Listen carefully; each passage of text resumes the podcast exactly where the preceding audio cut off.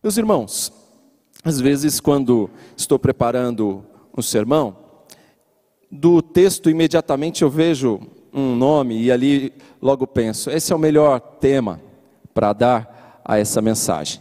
Outras vezes fica difícil porque o texto seria, o tema seria ah, o julgamento de Paulo perante Festo.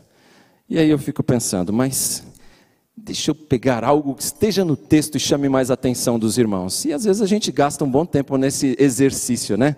Caçando um tema que seja interessante, que chame a atenção. E essa semana eu ouvindo um vídeo assim e pensando nisso, e aí calhou um vídeo ali para mim que eu comecei a assistir, era humorístico. E aí eu, eram dois rapazes imitando dois jornalistas, dois apresentadores de jornal, e um deles dizia mais ou menos assim: Se você assistiu Esqueceram de Mim, por favor, não saia de casa, você está no grupo de risco. E eu fiquei lembrando: Puxa, eu assisti esse filme. Quando eu era pequenininho, eu assisti Esqueceram de Mim. E aí eu lembrei do texto imediatamente. E aí eu vi: Não, não esqueceram de mim. Não esqueceram. Parece que esqueceram de Paulo, mas não esqueceram. Por isso, pensei nesse tema que é exatamente o que está no texto. Não esqueceram de mim. Esquecer-se de compromissos é ruim. E é ruim também ser esquecido. Você já passou por isso, certamente. Eu, particularmente, como alguns irmãos que eu tenho aqui, que são mais chegados, temos a grande habilidade de esquecer das coisas. E às vezes, esquecer de pessoas. Mas é muito ruim quando esquecem da gente. Logo quando me casei, eu me recordo de um episódio que aconteceu, que eu aprendi que aquelas coisas não posso esquecer mais. A esposa no ponto de ônibus, quando você marcou horário para buscar, não se esquece nunca mais. E assim vai. A gente acaba esquecendo de algumas coisas e, e é ruim isso. É ruim quando esquecem da gente, não é? quando esquecem de você um compromisso e você fica lá esperando e dá o horário, passa o horário e você esqueceram de mim. É muito ruim, é muito triste isso. Eu tive uma circunstância onde eu esqueci da minha filha no carro. Eu fui trabalhar e antes de, de, de chegar no trabalho eu tinha que passar na escola, deixá-la na escola e depois para o trabalho. Quando eu chego no trabalho, eu desço, acho que eu esqueci alguma coisa. A Sara estava no carro. Aí lá vai eu voltar para deixá-la na escola. E assim, ainda bem que eu lembrei logo, né? não passou o dia inteiro para lembrar, mas é ruim. Estas coisas nos fazem se sentir mal. E isso tudo é muito triste, mas é muito pior quando nós temos a sensação de termos sido esquecidos por Deus. Você já teve essa sensação? De ter sido esquecido por Deus? Isso dói muito mais, irmãos. Quando nós nos vemos num completo caos da nossa vida, cheio de problemas, aquela crise financeira, o dinheiro está curto, tem muito mês e pouco salário, né? O mês parece que não vai acabar e o salário já acabou faz tempo, e a gente tem dívidas e aquela sensação, Senhor, lembra de mim aqui. Ou aquele filho que está te dando muito trabalho e você clama a Deus e parece que a resposta não vem na velocidade que você deseja. Esses são aqueles problemas conjugais que insistem em bater a porta e você novamente clama a Deus e não acontece o que você deseja. E assim as coisas vão acontecendo, são dificuldades financeiras, são problemas no trabalho, aquele chefe que parece Félix com Paulo, usando você de degrau, pisando na sua cabeça para crescer, e você tem que suportar tudo isso. E esses problemas vão tornando a sua vida difícil, um completo caos. E aí você clama a Deus e parece que ele se esqueceu de você, porque a resposta não vem como você desejava. E ficamos questionando: Senhor, será que o Senhor esqueceu de mim? E aí podemos perguntar: será que Paulo estava se sentindo assim? Porque o verso 27, que eu fiz questão de ler para vocês, do capítulo 24, ele diz que passados dois anos, Félix, que era o governador, foi sucedido por Pórcio Félix por Pórcio Festo. Todavia, porque desejava manter a simpatia dos judeus, Félix deixou Paulo na prisão por dois anos. Então, o Félix vai deixar Paulo na prisão por mais dois anos. E a sensação que fica é: será que ele foi esquecido? Não, ele não foi esquecido, meus irmãos. Será que Paulo se sentiu esquecido? Não. Talvez Paulo diria o contrário: não se esqueceram de mim. Não se esqueceram de mim. Se você olhar para o capítulo 23 de Atos dos Apóstolos, no verso de número 11, virar uma página só, você vai ver que é dito ali na noite seguinte: o Senhor, Jesus, pondo-se ao lado dele, de Paulo, disse: coragem, assim como você testemunhou a meu respeito em Jerusalém, deverá testemunhar também em Roma. Notou? O Senhor apareceu a Paulo e o encorajou. Não esqueceu de Paulo. No seu momento mais agudo, mais difícil, o Senhor aparece a ele de modo extraordinário e o encoraja e o anima. O Senhor não se esqueceu de Paulo. Então Paulo não se sentia assim, certamente. E o contexto imediato que nós lemos, os versos 27, 26, 27 do capítulo 24, nos dão exatamente o primeiro ponto desta mensagem nesta noite. Paulo não foi esquecido por Félix. Félix não esqueceu Paulo. Se você observa bem o verso 26 e 27 do capítulo 24, você nota que Félix não se esqueceu de Paulo. Ele lembrava muito bem, visitava Paulo constantemente e o fazia até com a sua esposa, fazia acompanhado. E Paulo pregava para eles. Ele não esqueceu. E o texto diz: qual era a intenção dele em manter Paulo tanto tempo preso assim, sendo que Paulo era inocente? Deveria ter soltado Paulo. Qual era a intenção? receber suborno. Ele não conhecia Paulo direito, realmente. Esperando dinheiro de Paulo. Primeiro, Paulo não tinha, segundo, se tivesse, não ia dar. Então, ele esperava suborno de Paulo. E não só isso, ele esperava o que mais? Ele esperava conquistar com isso a simpatia dos judeus, dos líderes, da liderança judaica lá de Jerusalém, que acusava Paulo falsamente. Então ele, para ficar bem, como a gente disse, ficar bem na fita com os judeus, ele então mantém Paulo ali preso. Ele deixa o processo de Paulo parado e Paulo preso. Então, repare, Félix não se esqueceu de Paulo. Agora fica uma, uma segunda pergunta para nós: será que isso desanimou Paulo? Hã? Já sabemos que Paulo não foi esquecido. Mas será que ele se desanimou com isso? Não. Percebemos que não. E percebemos que Paulo continuou testemunhando sobre Cristo. Inclusive, ele continuou falando a respeito da ressurreição de Cristo, que era o assunto que gerava maior polêmica, não é? Ele continuou falando da ressurreição de Cristo, de Cristo vencendo a morte, morrendo pelos nossos pecados, mas ressuscitando, nos assegurando vida eterna com os céus. Paulo continuou pregando tudo isso, inclusive próprio Félix, que era o governador, que o manteve por dois anos ali preso sem necessidade, e a sua esposa, a senhora Drusila, as meninas aí de plantão que porventura estiverem pensando em nome para as filhas, está aí um nome, Drusila. Então, Paulo pregou ali para Drusila e para o Félix, e isso durante estes dois anos em que ele foi mantido ali preso. Agora, repare que a gente não percebe em Drusila e em Félix nenhum sinal de arrependimento. E aí eu fico pensando cá comigo, será que eles vieram a crer? Será que Drusila e Félix, depois de ouvir tantas vezes o apóstolo Paulo, vieram a crer? vieram a, a, crer? Ou será que eles morreram na incredulidade e vão passar a eternidade inteira no inferno? Será?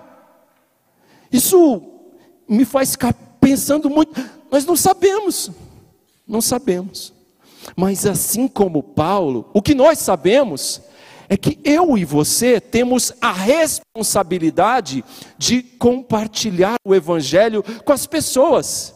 Paulo não, não perdia uma, estava preso, mas ainda assim ele pregava.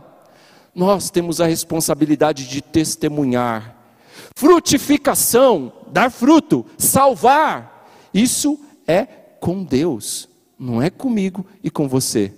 Nós não vamos conseguir salvar ninguém, mas Deus sim. Nosso papel é testemunhar de Cristo, é falar da obra de Cristo em favor de, do pecador. E Deus é quem vai dar a fé salvífica, é quem vai abrir o coração e fazer com que a pessoa entenda isso e creia no Senhor Jesus. E então seja salvo. Qual é o nosso papel?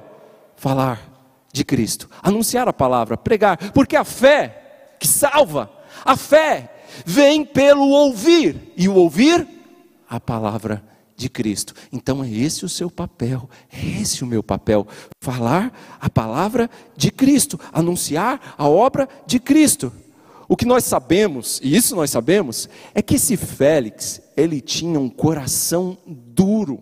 O Félix, ele é esse governador do capítulo 24, ele tinha um coração tão duro, era um homem tão mau, tão cruel, que o imperador Nero, estão lembrados de Nero?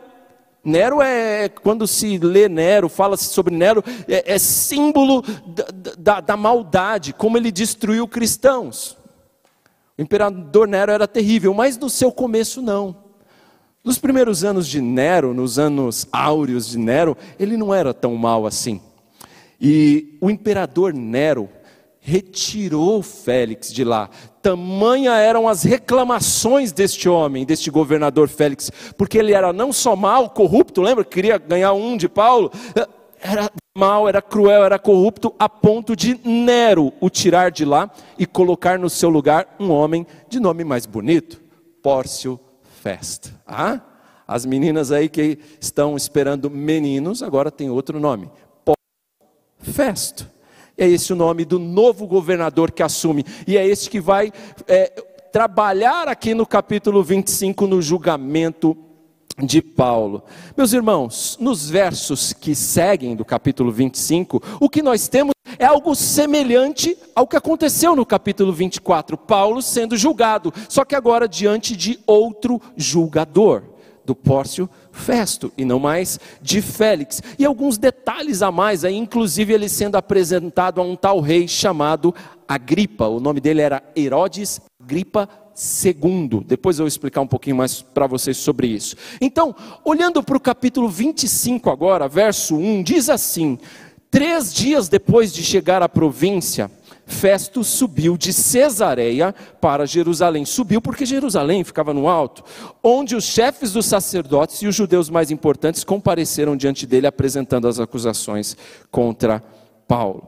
Então o texto começa dizendo que três dias que Félix assumiu, que o Festo assumiu o poder, o que, que ele faz? Ele vai visitar imediatamente Jerusalém. Ele não demora, em três dias já está ele lá visitando Jerusalém. E isso, meus irmãos, era natural. Era natural que ele fosse conhecer, ele era romano, que ele fosse conhecer os costumes dos judeus, conhecer como aquele povo vivia, as peculiaridades daquele povo que ele iria liderar, até para que ele pudesse ter melhor governabilidade. Então ele vai lá visitar aqueles judeus. O que nós sabemos a respeito da história de Festo é que, diferentemente do anterior, do Félix, o Félix era um escravo que ganhou o favor de, de do imperador, ele foi na cola do irmão dele, do Palas, e acabou sendo favorecido e elevado à posição de governador. Mas ele foi um escravo. Festo não. Festo vem da nobreza. Festo era um homem culto que vem da nobreza vem dos homens ricos de Roma. Então, esse Festo, ele tem uma outra cultura, uma outra posição. Nós vamos perceber que ele é, ele é melhorzinho do que o Félix. Ele se posiciona de outro jeito, a começar pela agilidade. Ele não era igual o Félix de ficar engavetando os processos, largando as coisas, empurrando com a barriga. Ele quer resolver. Em três dias ele chega e já quer, e tomando conhecimento, pé das coisas. Então, a característica desse homem é de prontidão, de mais senso de justiça, ao contrário do Félix, mas, mas, é claro que ele era um político. E político, vocês sabem como é, né? Político tem sempre um olho na opinião pública, tem sempre um olhar atento ao que as pessoas estão pensando dele, a aceitação do povo, não é? Então, repare, Paulo não foi esquecido por Félix. Agora, vocês acham que, devido aos anos que se passaram, aqueles judeus encrenqueiros de Jerusalém se esqueceram de Paulo? Olha o verso 2. onde os chefes dos sacerdotes, olha eles aqui, os judeus, ainda mais importantes, compareceram diante dele, diante de quem? Do Festo, apresentando as acusações contra Paulo. Pediram a Festo o favor de transferir Paulo para Jerusalém contra os interesses do próprio Paulo, pois estavam preparando uma festa para ele, não é? Era isso? Não, uma emboscada para matá-lo no caminho. Então, tá aí a resposta. Vocês acham que eles esqueceram de Paulo? Não. Não foi só Félix que não se esqueceu de Paulo. Os judeus, os líderes judeus também não se esqueceram de Paulo. Aliás, e esse é o segundo ponto, o ódio que eles nutriam por Paulo era assustador. Era tão grande que eles são muito espertos e logo que um novo governador assume, o que, que eles fazem rapidamente? Chegou um novo governador na cidade, vamos lá falar com ele para que nos mande Paulo de volta para cá para que traga Paulo para ser julgado aqui em Jerusalém. E aí, sabe o que nós vamos fazer? Vamos pegá-lo de emboscada no caminho de Cesareia, cerca de 100 quilômetros, até chegar em Jerusalém. No meio do caminho, a gente arma uma, uma emboscada e acaba com esse Paulo, e acaba com a vida desse homem que a gente já está tentando faz tempo e não consegue. Lembram-se que esse plano da emboscada surgiu lá no capítulo 23 de Atos dos Apóstolos. Eles não esqueceram de Paulo e também não esqueceram do plano da emboscada. Continuava com essa mesma, essa mesma armação na cabeça de tentar matar Paulo. A princípio, o pedido dele aqui de deles de, olha, nos mande Paulo para ser julgado aqui, esse pedido feito a Festo parecia inofensivo, não parecia? Só parecia mas não era. Eles queriam Paulo contra a vontade dele ali, porque eles queriam, o texto é claro, queriam matar Paulo de emboscada no meio do caminho. Vocês já pararam para pensar, principalmente os irmãos que têm me acompanhado aqui desde a nossa, há dois anos já na nossa caminhada pelo livro de Atos, quantas vezes desde o capítulo 9, quando surge Paulo na história, quantas vezes os judeus tentaram matar Paulo? Estão lembrados? Lá no capítulo 9, logo após a conversão do apóstolo Paulo, verso 23 e 25, Paulo desce num cesto. Ele é desse, numa muralha da cidade, ele desce num cesto e ele foge. Já ali, querem matá-lo. Alguns versos depois, no capítulo 9 ainda, verso 29, também tentam matar Paulo alguns anos depois em Jerusalém. No capítulo 14, verso 5, em Icônio, mais uma vez estão querendo matar a Paulo. Em Listra, capítulo 14, verso 19, olha os textos estão surgindo aí, que legal. Também, mais uma vez, estão querendo matar Paulo. Aliás, nesse episódio, acharam até que ele estava morto e o levaram para fora da cidade, dado como morto. Mais uma vez, agora, lá no capítulo 20, verso 3, na Grécia, eles querem matar a Paulo. Agora em Jerusalém, nos capítulos mais recentes, por três vezes eles querem matar Paulo. Capítulo 21, verso 31, depois no 22, verso 22, depois no 23, verso 12. Em todas estas passagens estão querendo matar Paulo. Realmente, irmãos, eles não gostavam de Paulo. Eles não iam com a cara de Paulo de jeito nenhum. E por que isso? Por que tanto ódio? Esses homens que eram judeus, assim como Paulo era judeu, nutriam tanto ódio por Paulo. Por que isso? Será? Primeiro, eles tinham um coração duro, um coração endurecido. Eles rejeitavam a Cristo e, consequentemente, rejeitavam também o seu enviado, o seu apóstolo. E assim como acabaram com Cristo, como mataram Cristo, eles queriam matar o seu enviado, o seu apóstolo, sem qualquer crime, assim como fizeram com Cristo. Então, essa é a explicação. Eles não acreditavam em Jesus, não acreditavam que Jesus fosse o Messias aguardado, anunciado pela lei, pelos profetas, anunciado no Antigo Testamento. Eles não concebiam isso, não podiam aceitar isso e, consequentemente, por rejeitar a Cristo, rejeitavam os seus enviados, não aceitavam Jesus como Messias. Pois bem, eles então, esses judeus, fazem o pedido para Festo, dizendo: mande este Paulo para cá dá-nos este favor, e o texto fala em favor mesmo, dá-nos esse favor. Por quê? Porque eles queriam condenar Paulo, a sentença já estava pronta, meus irmãos, a carta já estava marcada, eles queriam condenar Paulo, mande ele para cá, porque nós queremos condená-lo. Então, isso está muito claro, e Festo não era nenhum tolinho, Festo sabia que boa coisa não tinha ali. Possivelmente, irmãos, Alguém contou para Félix. Pode ser que o Cláudio Lísias, que era o comandante de dois anos atrás, que impediu que Paulo sofresse essa emboscada, lembram disso? Lembram do Cláudio Lísias, lá no capítulo 23, que escreveu a carta para o Félix, mandando Paulo lá na calada da noite para que ele não fosse pego em emboscada por estes mesmos judeus? É possível que o Cláudio Lísias ainda estivesse lá e tivesse contado agora para o Festo a armação que eles tinham e que aquele plano não tinha sido esquecido. Pode ser. Outra situação é de que ele acabou de chegar, ele é autoridade, ele é o poderoso ali. E aí chegam aqueles judeus querendo hum, colocar as regras para ele e dizem: ah, ah, quem manda aqui sou eu, é do jeito que eu quero. Vão lá, vão lá para Cesareia e eu julgo. Não é vocês quem escolhe. E outra situação é que os, os acusador, acusadores é que tinham que ir até o tribunal fazer a sua queixa, e não o tribunal vir até os acusadores. Portanto, já que eles estavam acusando, eles tinham que ir até lá em Cesareia e fazer a queixa deles formalmente, para que então Paulo fosse novamente julgado. Então, essa é a questão. Então, Félix não aceita essa armação. Verso 4 e 5, então ele respondeu: Paulo está preso em Cesareia, e eu mesmo vou para lá em breve. Olha, ele está lá e daqui a pouquinho eu estou voltando para a cidade.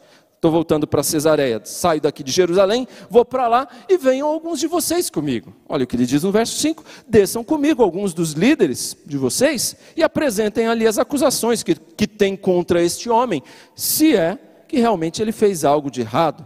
Então, está claro, se ele fez algo de errado, desçam alguns de vocês comigo e apresentem lá a reclamação de vocês. Ah, Certamente que Félix não ia querer deixar Paulo ir para Jerusalém e causar um transtorno, uma bagunça, uma celeuma ali, até porque não, não, era um bom jeito de governar, já começar quebrando a paz romana, não é? Então ele não é bobo, leva o caso para Cesareia. Vocês querem reclamar? Vão para lá e lá a gente julga o caso. E aqui, irmãos, é maravilhoso perceber providência de Deus em ação mais uma vez. Nos capítulos anteriores, nós vimos Deus usando a vida dos guardas para proteger Paulo, tirando, arrancando das mãos daqueles que o estavam é, linchando. Nós vimos Deus usando a vida do comandante, do Cláudio Lísias. Nós vimos Deus usando a vida do seu sobrinho para contar a emboscada que armaram contra ele. E agora nós vemos Deus usando a vida de Festo para poupar a vida de Paulo. Terceiro ponto: Paulo não foi esquecido por Festo.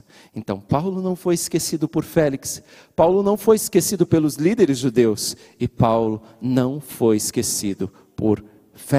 É isso que a gente passa a ver a partir de agora no verso 6. Tendo passado com eles oito a dez dias, desceu para Cesareia, quem? Festo, e no dia seguinte convocou o tribunal e ordenou que Paulo fosse trazido perante ele. Ele não esqueceu de Paulo, ele logo se lembrou, e ó, chegando lá, vamos julgar. E assim que chegou, no dia seguinte já está ele chamando, convocando o tribunal, trazendo Paulo até ele. E repare que aqueles acusadores vieram juntos, estavam ali prontos no tribunal para fazer a acusação. Agora, verso 7 diz para a gente que quando Paulo apareceu, lá estavam eles, a tropa de, de choque dos judeus. Quando Paulo apareceu, os judeus que tinham chegado de Jerusalém se aglomeraram ao seu redor, fazendo contra ele muitas e graves acusações. Olha o detalhe: que não podiam provar mais uma vez. Então, logo que Paulo chegou, já começou aquela gritaria, aquela confusão toda. Eles começam a fazer um monte de acusações, graves acusações contra Paulo, que eles não tinham provas nenhuma certamente as mesmas que dois anos antes, o doutor Tértulo, o advogado que eles contrataram lá para apresentar a acusação diante de Félix, fez. As mesmas, só requentaram as acusações. E ali, eles de novo não tinham provas nenhuma contra Paulo. Estava nítido, irmãos, Paulo não cometeu nenhum crime. O problema entre eles estava relacionado aos costumes judaicos. Então, ele vai ouvir Paulo. E Lucas resume para nós a defesa de Paulo, bem resumido aqui no verso 8. Então Paulo fez a sua defesa: Nada fiz de errado contra a lei dos judeus, contra o templo ou contra César. Eles acusavam Paulo dessas três coisas. E Lucas resume aqui, a defesa ele já fez antes, a mesma defesa, uma defesa grande, aqui ele só resume: nada fiz, nenhum crime cometi. Agora, é, você pode estar pensando assim, ah, agora é óbvio, né? Agora festa. Festa era diferente de Félix. Festa agora vai botar Paulo em liberdade. Só que não. Só que não. Festo parecia mais justo que o Félix, mas ele era também político. Hã? Ele era político. E olha o que é dito no verso 9: Festo, querendo prestar um favor aos judeus, perguntou a Paulo: Você está disposto a ir a Jerusalém e ali ser julgado diante de mim acerca destas acusações? O que, que vocês acham? o Félix estava de olho na popularidade, de olho no apoio dos judeus. E aí ele quer atender o pedido de favor que os judeus fizeram para ele. Olha, por favor, nos mande Paulo. Ele está disposto agora, parece que no primeiro momento não, agora ele já está inclinado a entregar Paulo para eles. Não é? E aí ele pergunta para Paulo, só que esse perguntar é aquele perguntar do chefe te passando um trabalho, sabe como é? Não tem muita escolha, você tem que ir, né? Então ele pergunta desse jeito para Paulo, se Paulo queria ir para Jerusalém. Aquilo para Festo, de certo modo, seria um, um, alívio, porque ele se livraria daquele problema, né? Aquilo era um pepino que ele tinha para resolver, e ele, mesmo se dando conta do perigo, parece que ele está disposto a pagar o preço para ter o apoio dos judeus. Mas o preço com a vida de Paulo, é óbvio, né? Meus irmãos, quantas vezes, vamos aplicar o texto, quantas vezes fazemos igual a Festo? Eu e você. Ah, quantas vezes nós agimos igual a Festo? Sabemos o que é certo, sabemos a coisa certa a se fazer, mas não agimos da maneira correta. Não fazemos o que é certo, mesmo sabendo, porque estamos preocupados com o apoio dos outros, estamos preocupados com o que vão pensar de nós, estamos preocupados com as pessoas à nossa volta e não com o que Deus pensa. O Senhor nos chamou, meus irmãos, a viver pela fé e não para agradar os homens. O Senhor nos chamou para isso, para viver pela fé, a confiar nele a confiar na Sua palavra e não a sermos políticos no pior sentido da expressão. Mas isso não significa, viver pela fé, que nós temos que buscar o martírio. Isso não significa buscar o martírio, buscar morrer. É correto, meus irmãos, usar os nossos direitos, fazer valer os nossos direitos para evitar o sofrimento quando não houver prejuízo ao Evangelho. Então, se não houver prejuízo ao Evangelho, não sofra. Você não é chamado a ir buscar o sofrimento. Você pode evitá-lo e deve, se tiver condições de fazer isso, sem que o Evangelho sofra prejuízo. Se houver uma saída legal dentro da lei, Use-a. Use-a. Paulo fez isso. Vocês acham que Paulo ia aceitar isso? Vocês acham que Paulo ia aceitar esse pedido de festa? Vem para Jerusalém, né? vai ser julgado lá. O que, que vocês acham? Paulo ia aceitar? Não. Paulo sabia muito bem qual era o interesse dos seus patrícios, dos judeus. Ele sabia. Ele sabia que aqueles homens não iam descansar enquanto não acabassem com a sua vida. E voltar para Jerusalém seria fatal, seria o fim, e não valeria a pena. E era melhor para Paulo continuar sob a custódia romana, continuar preso mesmo ali em Roma. Mas Festo parecia disposto a conquistar o favor dos judeus, à custa da vida de Paulo. Ele iria botar Paulo no caminho para Jerusalém. E o que faz Paulo então diante disso? Ele apela para César. Verso 10: Paulo respondeu: Estou agora diante do tribunal de César onde devo ser julgado. Não fiz nenhum mal aos judeus, como bem sabes. Se de fato sou culpado de ter feito algo que mereça pena de morte, não me recuso a morrer. Mas se as acusações feitas contra mim por estes judeus não são verdadeiras, ninguém tem o direito de me entregar a eles. Apelo para César. Foi o que Paulo fez. Ele fez questão de destacar: não cometi mal algum. Você bem sabe, Festo não cometi crime algum passível de morte. Se eu tivesse feito, não tenho problema com pena de morte, não sou contra, não. Poderia morrer se eu tivesse feito, mas não fiz. Então, eu apelo para César, mas eu não vou para Jerusalém para ser julgado por eles. A sentença já está pronta, a carta está marcada. Aquela situação, irmãos, era digna de uma frase bem conhecida nossa: se correr, o bicho pega, se ficar, o bicho come. É. Era digna. Por quê? Porque se ele vai para Jerusalém, ele morre na mão dos judeus. Mas e se ele vai para Roma apelando para César, ele vai se deparar com quem? Nero. Estão lembrados de Nero? Então, se correr o bicho pega, se ficar come. Mas como eu disse para vocês antes, esses eram os primeiros anos de Nero. E os primeiros anos, os anos áureos de Nero, ele ainda não era aquele malvado que a gente bem conhece. Então as chances de vida de Paulo indo para Roma eram muito maiores do que indo para Jerusalém. E outra coisa que a gente não pode esquecer é qual era o grande objetivo de Paulo: chegar a Roma e lá em Roma pregar o Evangelho de Cristo, porque Roma era o centro do mundo na época, e chegar em Roma era como o, o centro do, do, do raio da, da roda da bicicleta, dali a mensagem se espalharia para todo mundo. E Paulo quer chegar então em Roma. E lembra-se o que Jesus disse a Paulo lá no capítulo 23, verso 11 de Atos: Assim como você testemunhou aqui em Jerusalém, você vai testemunhar de mim em Roma. Coragem, coragem.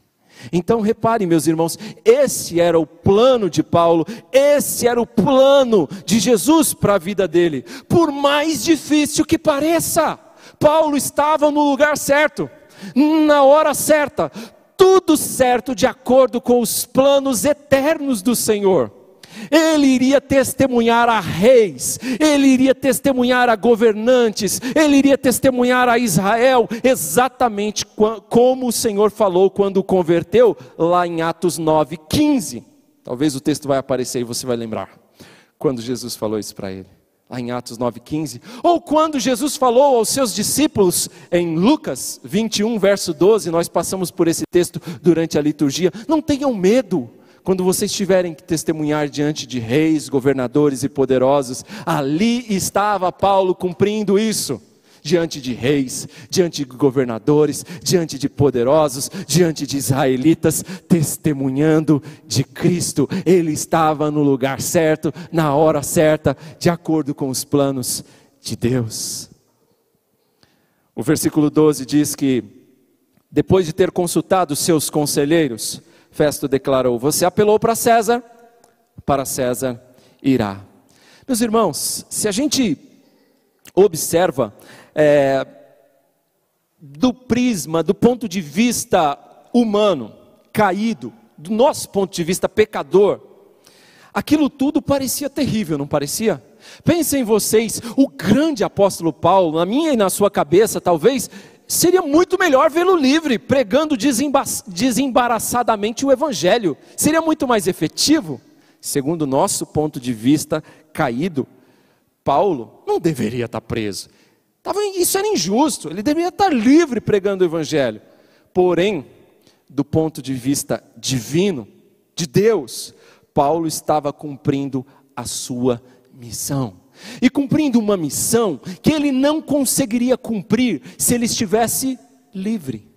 Ali, preso, Paulo está testemunhando a reis, a governadores, conforme Jesus havia dito a seu respeito. Ali, Paulo está pregando para toda a guarda pretoriana, para aquela guarda romana. Paulo estava preso e ali ele não parava de testemunhar a pessoas que ele não teria condições de testemunhar se estivesse livre. O Senhor estava sendo glorificado através da vida de Paulo, mesmo preso, irmãos, mesmo preso.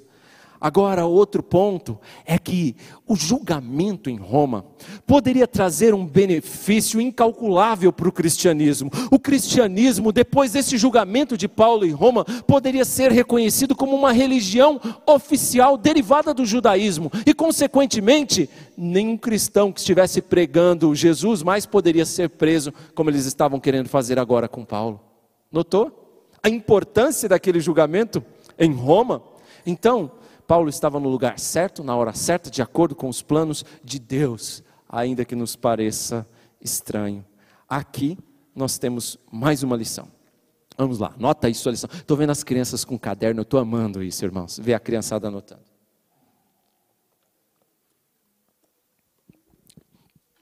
Muitas vezes, as melhores oportunidades e bênçãos de Deus para nós vêm embrulhadas em situações aparentemente negativas. Já parou para pensar isso? Coisas boas, bênçãos maravilhosas de Deus, mas que vem embrulhada num pacote feio. Mas é bênção. Era assim. Paulo preso, dois anos, injustamente. Que pacote feio. Mas Deus tinha uma bênção grandiosa reservada e a gente vai ver isso depois. Porém, irmãos, se nós nos colocarmos em submissão ao Senhor, em obediência ao Senhor, sabe o que Ele vai fazer? Ele vai fazer tudo cooperar para o nosso bem. É. Esse embrulho negativo, esse embrulho que parece ruim, Ele vai fazer cooperar para o nosso bem. Exatamente igual está lá em Romanos 8 para nós. Então, confie, seja submisso.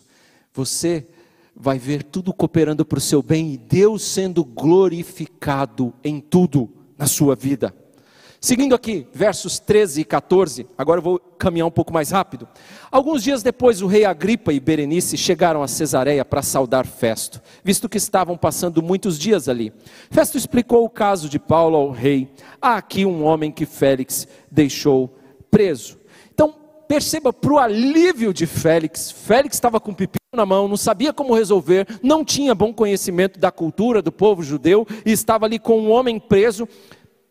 Na sua concepção, Paulo estava preso injustamente, quando então o rei, um rei da época de uma região chamado Herodes Agripa II e Berenice, sua irmã, entre aspas, eu vou explicar daqui a pouco porquê, estão passeando por ali, e ele então percebe esses esse casal aqui, esses irmãos aqui, Agripa e Berenice, foram dar as boas-vindas para o novo governador da região.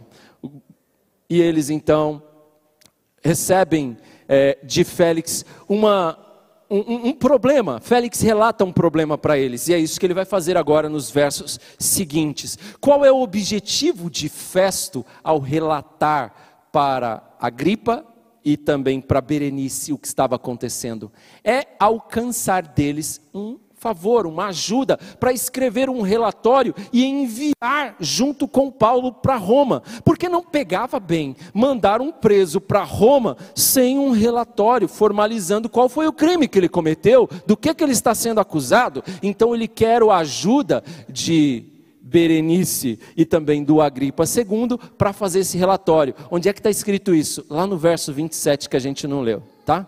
Seguindo aí na história, verso 27 mostra isso para a gente. Aí, olha o que diz agora. Quando fui a Jerusalém, ele está contando para o Agripa II o que aconteceu. Quando fui a Jerusalém, os chefes dos sacerdotes e os líderes dos judeus fizeram acusações contra esse homem, pedindo que ele fosse condenado. Eu lhes disse que não é costume romano condenar ninguém antes que ele se defronte pessoalmente com seus acusadores e tenha oportunidade de se defender das acusações que lhe fazem. Ó, não é costume entre os romanos condenar alguém sem que ele tenha oportunidade de se defender. Então, não aceitei. Vindo eles comigo para cá, eles vieram para Cesareia junto comigo, não retardei o caso, é verdade. No dia seguinte ele já se colocou para julgar. Convoquei o tribunal no dia seguinte e ordenei que o homem fosse apresentado. Quando seus acusadores se levantaram para falar, não acusaram de nenhum dos crimes que eu esperava. Ao contrário, tinham alguns pontos de divergência com ele acerca de sua própria religião e de um certo Jesus, já morto, o qual Paulo insiste que está vivo. Fiquei sem saber como investigar tais assuntos. Ficou perdido, né? Por isso perguntei-lhe se ele estaria disposto a ir a Jerusalém e ser julgado ali acerca destas acusações. Não era só isso, né? Esse relatório dele está contando, favorecendo ele. Apelando Paulo para que fosse guardado até a decisão do imperador, ordenei que ficasse sob custódia até que eu pudesse enviá-lo a César. Então Agripa disse a Festo: Eu também gostaria de ouvir esse homem. Ele respondeu: Amanhã mesmo. Amanhã você ouvirá. Ele quer ajuda de Agripa para fazer o relatório contra Paulo, conforme diz lá no verso 27, pois não me parece razoável enviar um preso sem especificar as acusações contra ele. Então, ele queria ajuda do Agripa. Eu vou contar para vocês, vou gastar alguns minutinhos para vocês não ficarem perdidos na história bíblica quando vocês veem esses nomes, Agripa. Esse aqui era o Agripa II teve outra Agripa. Na verdade, o nome dele era Herodes Agripa. Quando a gente fala de Herodes, você já se recorda de um monte de história na Bíblia, não é? No Novo Testamento. Vocês vão se recordar de Herodes o Grande. Herodes o Grande é o primeiro que aparece nas páginas do Novo Testamento. Herodes o Grande era o bisavô deste aqui, do Herodes Agripa II. Herodes o Grande foi aquele que tentou matar o menino Jesus e que matou um monte de crianças judias lá na época que Jesus nasceu, estão lembrados? Esse era o bisavô dele. Ele teve dois filhos. Teve um, um outro Herodes, que não foi tão relevante, e teve um filho que gerou, que esse, um desses Herodes, que se chamava Herodes Antipas, que é o tio avô deste Herodes Agripa II, foi o mesmo que que mandou matar João Batista. Estão lembrados daquele que entregou a cabeça do João Batista num prato? Foi o tio avô dele, do Herodes Agripa II, esse aqui que nós estamos lendo. E o pai dele foi o Agripa I. Herodes Agripa I. Herodes Agripa I, que era o pai do Agripa II, ele teve três filhos. Agripa II, que é esse aqui que nós acabamos de ler no texto, a Berenice, a irmã dele, e a Drusila, também irmã dele, e que foi a esposa do Félix. Estão lembrados? Naquela época haviam rumores muito fortes de que esse Agripa II, que era melhor que os Herodes anteriores, não fez nenhuma maldade aqui, a não ser uma vida imoral que ele levava, tinha forte rumor, fortes rumores que ele levava um relacionamento incestuoso com a Berenice. Por isso é que ele está aqui todo pomposo na cidade com a Berenice. A Berenice, eu disse, entre aspas, sua irmã, por quê? Porque a fofoca geral na época é que ela era companheira dele. Era um relacionamento incestuoso. Essa Berenice havia se casado muito cedo, ficou viúva e voltou para o seu irmão. Depois, devido aos rumores, ela arranjou outro casamento para tentar abafar os rumores. Não deu certo, ela voltou para o seu irmão. E aqui, mais uma vez, ela está com o seu irmão. Então, esses rumores que os historiadores registram tem bastante apoio, levavam um relacionamento incestuoso. E esses dois, esse casal aqui, esses irmãos, tinham um bom conhecimento a respeito da cultura do povo judeu, porque eles vinham deste povo. Então, Festo espera receber ajuda deles para fazer um relatório e mandar para Nero em Roma, juntamente com o preso Paulo. E demorou um pouco, porque naquela época, uma viagem para Roma, você não, não podia pegar e fazer igual hoje, chama um Uber e leva para lá. Não, não era assim não. Tinha que esperar um, juntar um bocado de presos para encher um barco e levar para Roma. E aí vocês vão se lembrar, daqui a pouco nós vamos passar por isso, eu quero ter vocês aqui comigo para a gente pegar essa parte da história. Paulo enfrentando o naufrágio indo para Roma. Então era comum, tinha que esperar encher o navio e depois mandar para Roma. Então, veja, Félix diz aqui: Eu não reconheço crime nenhum que esse homem cometeu. Ele não fez nada na minha. O que ele fez foram questões ali religiosas do povo judeu. E não tenho nada para relatar para Nero. Eu não tenho nada para dizer para o imperador contra este homem. Como é que eu vou mandar ele para lá sem acusações? A não ser um tal Jesus morto e que ele insiste que ressuscitou. Esse era o problema todo. O problema todo aqui para Festo era esse é que ele insiste que um tal Jesus, para ele morto, ressuscitou. Na cabeça de Festo, tudo aquilo parecia uma loucura. Ele não estava entendendo nada. E ele tinha que levar o caso para ser julgado em Roma. E ele quer então o conselho, a ajuda de Agripa II. Pois bem, Agripa falou: Eu também quero ouvir esse homem. E ele marcou a audiência já para o dia seguinte. E isso nós vamos falar Domingo que vem. Domingo que vem falaremos sobre isso. Agora, vamos fazer, trazer algumas aplicações para a nossa vida de toda essa narrativa que a gente acabou de ler. Meus irmãos, a primeira coisa é eu e você. Podemos seguir em frente confiantes, meus irmãos, seguros em Cristo, a despeito dos sofrimentos, a despeito das lutas que possam vir, nós podemos seguir confiantes em nosso Senhor Jesus Cristo, porque Ele não está morto, Ele está vivo. Como bem diz Jó, pois eu sei que o meu redentor vive e que por minha causa ele se levantará. Nosso redentor está vivo. Ele se levantará. Nós podemos seguir em frente firmes, firmados em Cristo, porque Ele está vivo, Ele não está morto, Ele ressuscitou, como Paulo insistentemente dizia. Os seus amigos da escola, do trabalho, conhecem Cristo a partir da sua vida? Eles precisam conhecer deste Cristo que está vivo a partir de nós. Paulo não conseguia ficar calado. Ele contava deste Cristo que está vivo para todo mundo. E você? Está fazendo isso? Nós não fomos colocados aqui para ter uma vida confortável, boa, agradável, cheia de saúde, uma conta saudável. Nada. Se Deus te der isso, joia. Mas você foi colocado aqui para testemunhar de Cristo para falar do seu redentor que está vivo. Pois bem, Paulo também conhecia dos seus direitos de cidadão romano. Paulo conhecia das leis, das regras da região. Isso aqui é uma aplicação interessante para nós. Nós também precisamos conhecer nossos direitos. Nós também precisamos conhecer das regras, das leis da nossa região nós também precisamos ter conhecimento das coisas do nosso mundo. Não podemos viver alienados do mundo. Tem que acabar com aquela ideia de que crente só sabe de Bíblia. Você precisa ter conhecimento da cultura, da sua época, das regras, das leis que vigoram aqui na nossa cidade. Até porque em algum momento nós precisaremos nos valer do poder do Estado. E se tivermos que fazer isso, faremos. E isso nos permitirá continuar levando o Evangelho até os confins da terra, como Paulo fez. E fez porque ele conhecia. Ele conhecia os direitos, ele conhecia as leis, e ele então se valeu da sua cidadania romana, dos benefícios que isso lhe trazia, para continuar pregando o Evangelho, e ele vai chegar até Roma. Pois bem, mais uma lição que nós temos aqui.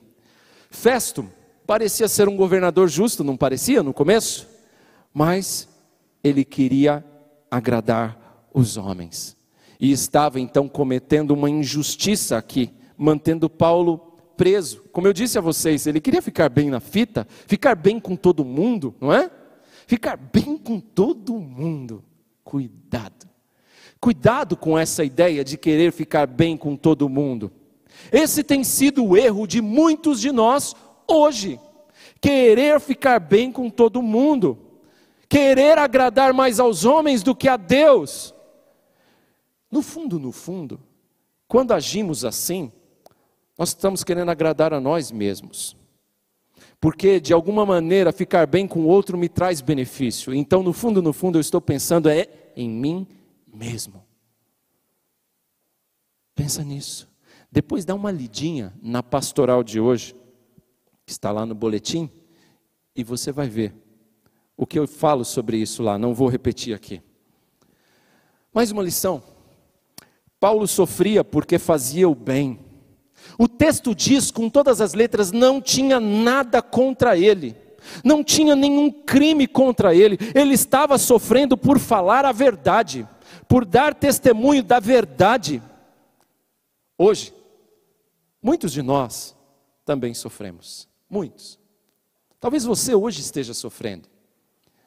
Mas a pergunta que fica para você aplicar e pensar e refletir é: você tem sofrido por causa da verdade? Ou será que você está sofrendo por causa dos seus próprios pecados, dos seus erros, das suas más escolhas? Avalie bem. Avalie o seu coração se o seu sofrimento hoje é por causa de Cristo. Porque se for por Cristo, lembra-se do Sermão do Monte, Mateus capítulo 5, versos 11 e 12. Bem-aventurados sois quando vos perseguirem por amor ao meu nome. Mas se é por causa dos seus pecados, acho que Pedro vai dizer, não há nenhuma virtude nisso. Não há nenhuma vantagem nisso. É normal, qualquer um sofre por isso. Então avalie. Avalie se o seu sofrimento não é por conta de pecados que você tem cometido. E se você tem cometido estes pecados, sejam eles muito graves ou não, eu quero dizer a você o seguinte: apele para Cristo, não apele para César, apele para Cristo, porque vai chegar o dia em que você vai se apresentar diante do tribunal, não de Roma, mas diante do tribunal de Deus. E neste dia não vai adiantar nada apelar para César. Neste dia não vai adiantar nada apelar para as suas obras. Não vai dizer, Senhor, eu fui bonzinho, dei cesta básica, acudi tantas pessoas necessitadas. Não vai adiantar nada. No dia em que você se apresentar diante do tribunal de Deus, não vai adiantar você querer apelar para coisas boas que eventualmente você fez durante o seu tempo de vida aqui. Só vai adiantar um apelo apelar para Cristo. Porque as únicas obras aceitas por Deus como suficientes para pagar pelo nosso pecado e nos permitir entrar no céu dele são as obras de Cristo. Apele para Cristo, para a sua misericórdia. Não peça por justiça, não. Peça por misericórdia. Que Deus tenha misericórdia de mim e de você e que a justiça de Cristo seja posta sobre nós, que os méritos dele sejam colocados sobre nós, para que sejamos recebidos por Deus como filhos remidos, perdoados. Do contrário, se não for por Cristo, não vai escapar. Não vai, não tem outro jeito. Por fim, os nossos sofrimentos, irmãos, não mostram que Deus não se importa com você. Os sofrimentos que você tem passado hoje, talvez aqueles que eu disse lá no começo, problemas familiares, de saúde, financeiros e outros mais. O caos que porventura talvez estejamos enfrentando na vida, não mostram que Deus se esqueceu de mim, Deus se esqueceu de você. Não, Ele não se esqueceu. A gente viu aqui no nosso relato bíblico, Félix não esqueceu de Paulo. Os judeus não esqueceram dele. Festo não esqueceu dele. E alguém mais especial, alguém que importa. Deus não se esqueceu dele. E Deus não se esquece de nós. Quando passarmos por estes dias nublados, difíceis da nossa vida, lembremos: Deus não se esqueceu de nós. Deus sabia muito bem que Paulo estava preso, e ele sabia o porquê de deixar Paulo ali mais dois anos. E ele sabe muito bem por que, que ele não te atendeu ainda e vai te deixar mais algum tempo esperando. Porque ele sabe. Por que, que você não passou naquela prova? Ele sabe. Talvez ele vai te deixar algum tempo esperando ainda. E ele sabe o que faz. E ele não se esqueceu de você.